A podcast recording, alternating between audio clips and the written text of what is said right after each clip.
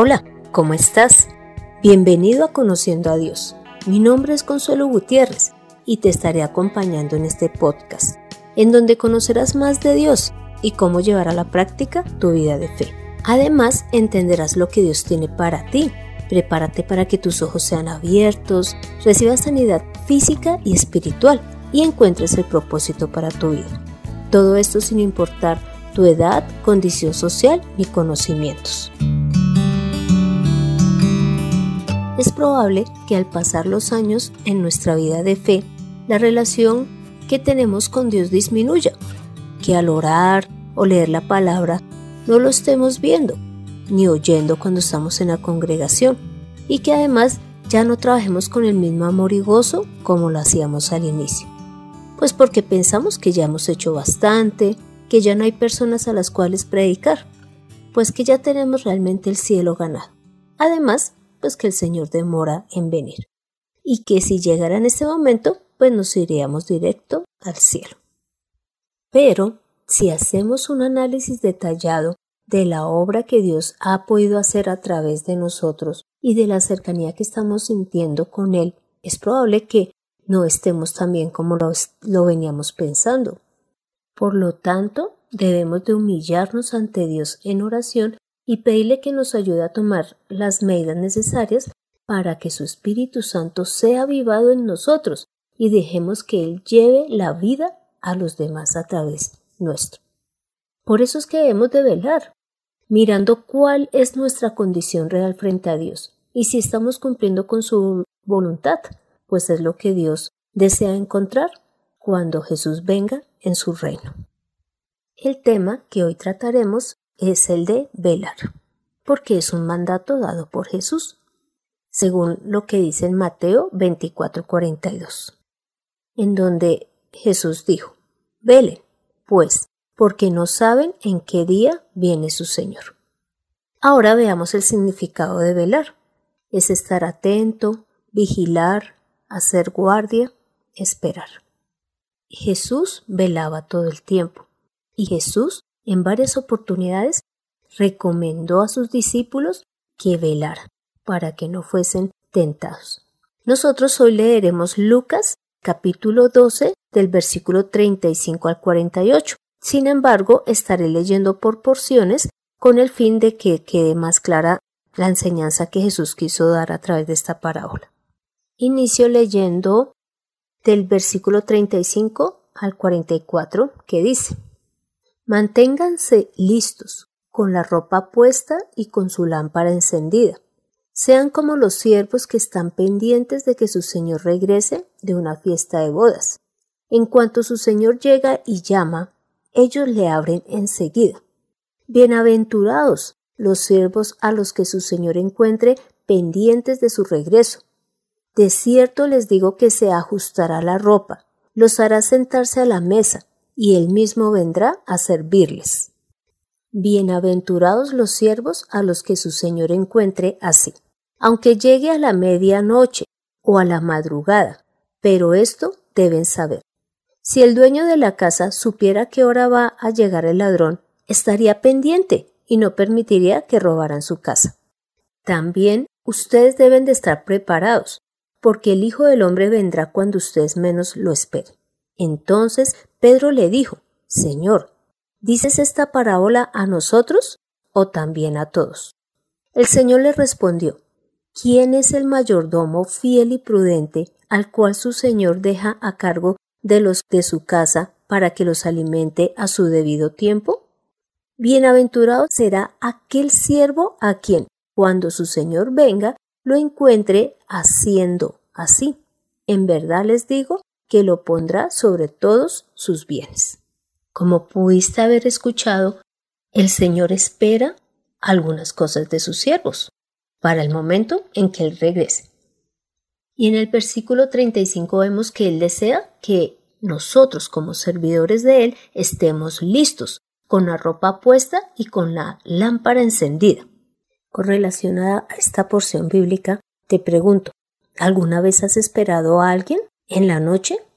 Entonces, si tú estás esperando, por ejemplo, a tu hijo, a tu esposo o tu esposa que van a llegar en un carro y tú debes de abrirles rápido, tú no los esperas desnudo, ni los esperas con la luz apagada, sino que apenas lleguen ellos, tú abres la puerta y estás preparado con tu ropa puesta y con las luces encendidas. Así es como el Señor desea que nosotros estemos, que cuando el Señor Jesús venga con sus ángeles, nosotros estemos preparados, ceñidos nuestros lomos y con la luz prendida para recibirle. Por eso es que él también en el versículo 36 dice que sean esos siervos que están pendientes de cuando su Señor regresa y de que apenas Él llega y llama, ellos le abren inmediatamente. Y el Señor Jesús está haciendo esta advertencia porque ninguno de nosotros sabemos en qué momento va a regresar. Entonces no podemos tomar de pronto una actitud como de frescura, como de, ay bueno, el Señor demora, entonces todavía tengo tiempo para obrar, mientras tanto dediquémonos a estas otras cosas.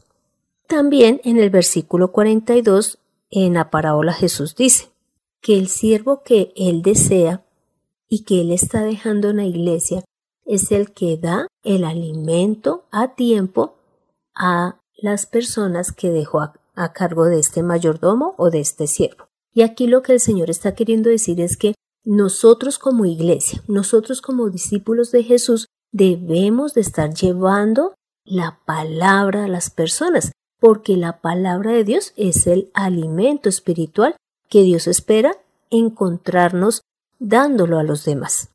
La siguiente pregunta sería, ¿y en qué debemos velar? ¿De qué debemos de estar pendientes? ¿Vigilantes? Pues lo primero lo vemos en Colosenses 1 del 21 al 23 que dice, A ustedes también, aunque en otro tiempo estaban apartados y eran enemigos por tener la mente ocupada en las malas obras, ahora los ha reconciliado en su cuerpo físico por medio de la muerte para presentarlos santos, sin mancha e irreprensibles delante de Él, por cuanto permanecen fundados y firmes en la fe, sin ser removidos de la esperanza del Evangelio que han oído, el cual ha sido predicado en toda la creación debajo del cielo. Según esta porción bíblica, nosotros debemos de estar velando porque nuestra fe en el Señor siga firme y a su vez en su Evangelio, porque allí es en donde están todas las promesas que Dios nos ha dado y no podemos llegar a pensar que podemos desecharlo. Así que la invitación es a que nos analicemos cómo estamos en nuestra fe. Y lo segundo en lo que debemos de estar velando es en la obra que estamos haciendo para el Señor. Leamos primera de Corintios capítulo 15 versículo 58 que dice Así que, hermanos míos amados, estad firmes y constantes, creciendo en la obra del Señor, siempre sabiendo que vuestro trabajo en el Señor no es en vano. ¿Ves lo que está diciendo el Señor? Dice que estemos firmes y constantes, en la obra del Señor y que además debemos de estar creciendo en ella. Es decir, que así nosotros llevemos muchos años o poquitos años o días en, la, en, en el Evangelio creyendo en el Señor, no podemos parar. Debemos de estar firmes. Así que debemos de estar velando, mirando que nosotros sí estemos cumpliendo con el mandato del Señor, que es ir a ser discípulos a todas las naciones. El tercer aspecto en el cual debemos de estar velando, es decir, estar pendiente que realmente lo estemos haciendo conforme Dios lo desea, es en nuestra relación con Él, a través de la oración, de la lectura de la palabra, cuando nos congregamos, porque si nosotros en un momento dado ya nos aburre orar, leer, ya no nos anima a ir a la iglesia, pues es porque nos estamos apartando del Señor. Así que analicemos nuestra actitud frente a cada una de estas actividades y no nos descuidemos pensando que estamos bien y cuando venga el Señor Jesús, pues vea que no era así. Pero también te puedes estar preguntando, bueno, ¿y qué pasa si yo no quiero velar, si yo no quiero estar atenta a, o atento a las cosas que Dios me pide? Pues podremos ver qué ocurre leyendo Lucas 12 del 45 al 48 que dice, mas si aquel siervo dijera en su corazón, Mi señor tarda en venir, y comienza a golpear a los criados y a las criadas, y a comer y a beber y embriagarse, el señor de aquel siervo vendrá cuando éste menos lo espere, y a una hora que no sabe. Y lo castigará duramente, y lo echará con los incrédulos. El siervo que, a pesar de conocer la voluntad de su señor, no se prepara para cumplirla, se hace acreedor de muchos azotes. Pero el que se hace acreedor a recibir azotes sin conocer la voluntad de su señor, será azotado poco, porque al que se le da mucho, también se le exigirá mucho, y al que se le confía mucho, se le pedirá más todavía. Como pudimos escuchar en esta porción bíblica, Jesús está hablando de un siervo que no se está comportando como él lo desea, sino que este siervo piensa en su corazón que el Señor se demora en venir. Y por eso es que empieza a tratar mal a, los criados, y él es el que se dedica a comer, a beber y a embriagarse. Pues esto lo que quiere decir es que nosotros, como iglesia, o si estamos eh, dirigiendo una congregación, podemos estar tratando mal a los creyentes, a los que están llegando a los pies del Señor, inclusive adueñándonos de sus cosas. Y el Señor Jesús, cuando venga, analizará qué es lo que nosotros estamos haciendo con la gente que Él nos dejó a cargo. Y Él dice que si no está haciendo conforme Él lo desea, pues lo echará con los incrédulos y que además este siervo será merecedor de muchos azotes. Es decir, a pesar de que estaba obrando, como no lo hizo como Dios lo deseaba, porque estaba maltratando, en este caso, digamos, a la gente que cree en el Señor, pues significa que no estaba creyendo en el Señor y pues es echado con los incrédulos y además será castigado con muchos azotes. Imagino que ninguno de nosotros queremos vivir esto, sino de verdad analizarnos y ver cómo es la obra que realizamos para el Señor. Y también en Primera de Pedro 5.8 dice, sean sobrios y velen. Su adversario, el diablo, como león rugiente, anda alrededor buscando a quien devorar. Esta porción bíblica muestra que si nosotros descuidamos nuestra vida de fe, el diablo podrá venir a robar, destruir nuestra relación con Dios e inclusive lograr nuestra muerte espiritual. Así que estemos atentos a cómo estamos frente a Dios. Pero mira que Dios es tan maravilloso que inclusive en el mismo Lucas, dentro de la porción bíblica que hemos leído, muestra las recompensas que van a haber si Dios nos encuentra obrando como Él nos ha mandado. En el versículo 37 dice, Bienaventurados aquellos siervos a los cuales su Señor cuando venga les halle velando. De cierto les digo que se ajustará la ropa, los hará sentarse a la mesa y él mismo vendrá a servirles. Y en el 38 dice, Bienaventurados los siervos a los que su Señor encuentra así, aunque llegue a la medianoche o a la madrugada. Y en el 44 dice, De cierto les digo que lo pondrá a cargo de todos sus bienes. Pues estas son las recompensas que nosotros vamos a recibir si realmente el Señor nos haya siendo esos siervos fieles y que están haciendo el trabajo como Dios lo desea. Nos va a bendecir y nos va a permitir estar a cargo de todos sus bienes. En otra parte de la palabra dice que a Dios le ha placido darnos el reino. Así que cuando estemos en el cielo es cuando podremos estar a cargo de sus bienes.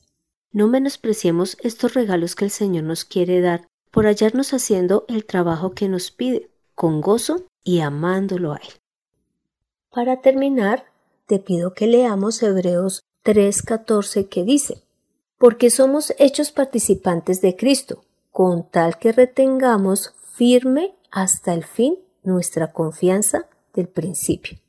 Y en Apocalipsis 3:3 dice, acuérdate, pues, de lo que has recibido y oído, y guárdalo, y arrepiéntete. Pues si no velas, vendré sobre ti como ladrón, y no sabrás a qué hora vendré sobre ti. Estas dos porciones bíblicas nos invitan a que no desmayemos, a que estemos velando, a que no dejemos perder nuestra relación con Dios, porque podemos deslizarnos y que cuando Él llegue no nos encuentre ni preparados, ni con la luz encendida, ni atendiendo a la gente, que está creyendo en el Señor. Te invito a esta oración final.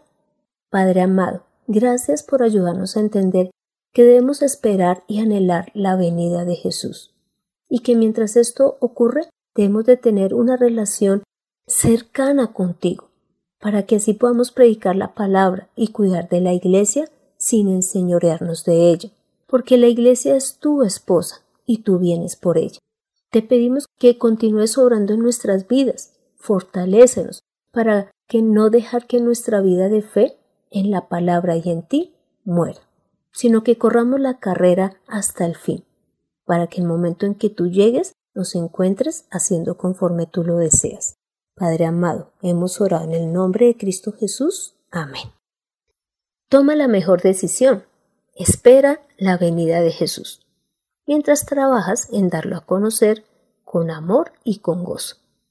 Y analízate diariamente para que veas que tu fe en el Señor Jesús y en su palabra no se esté perdiendo.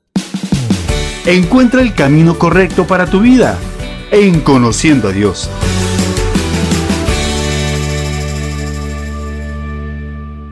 Este fue el episodio 41, donde vimos que Jesús va a volver y que Él nos dejó el mandato de velar para que cuando Él venga nos haya esperándolo con gozo, con alegría y haciendo el trabajo que Él desea.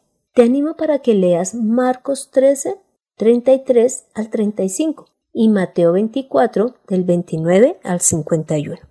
Pon en acción lo aprendido cada día está atento a tu vida espiritual, pues para que Dios te encuentre amándolo y esperándolo. Además, ora, lee la palabra, congrégate, predica, analizando que veas a Dios en cada una de estas actividades. Gracias por escuchar este podcast mientras realizas tu trabajo, realizas las tareas de la universidad o donde quiera que lo escuches. No olvides compartirlo para que más personas recuerden que Jesús va a venir y que deben de estar velando esperando su llegada. Deseo conocer tu opinión, dudas o aportes. Para esto puedes escribir al correo de mirtaconsuelog.gmail.com Soy Consuelo Gutiérrez, tu compañera en este camino. En edición de este podcast, José Luis Calderón. Dios bendiga grandemente nuestras vidas. Nos vemos en el próximo episodio.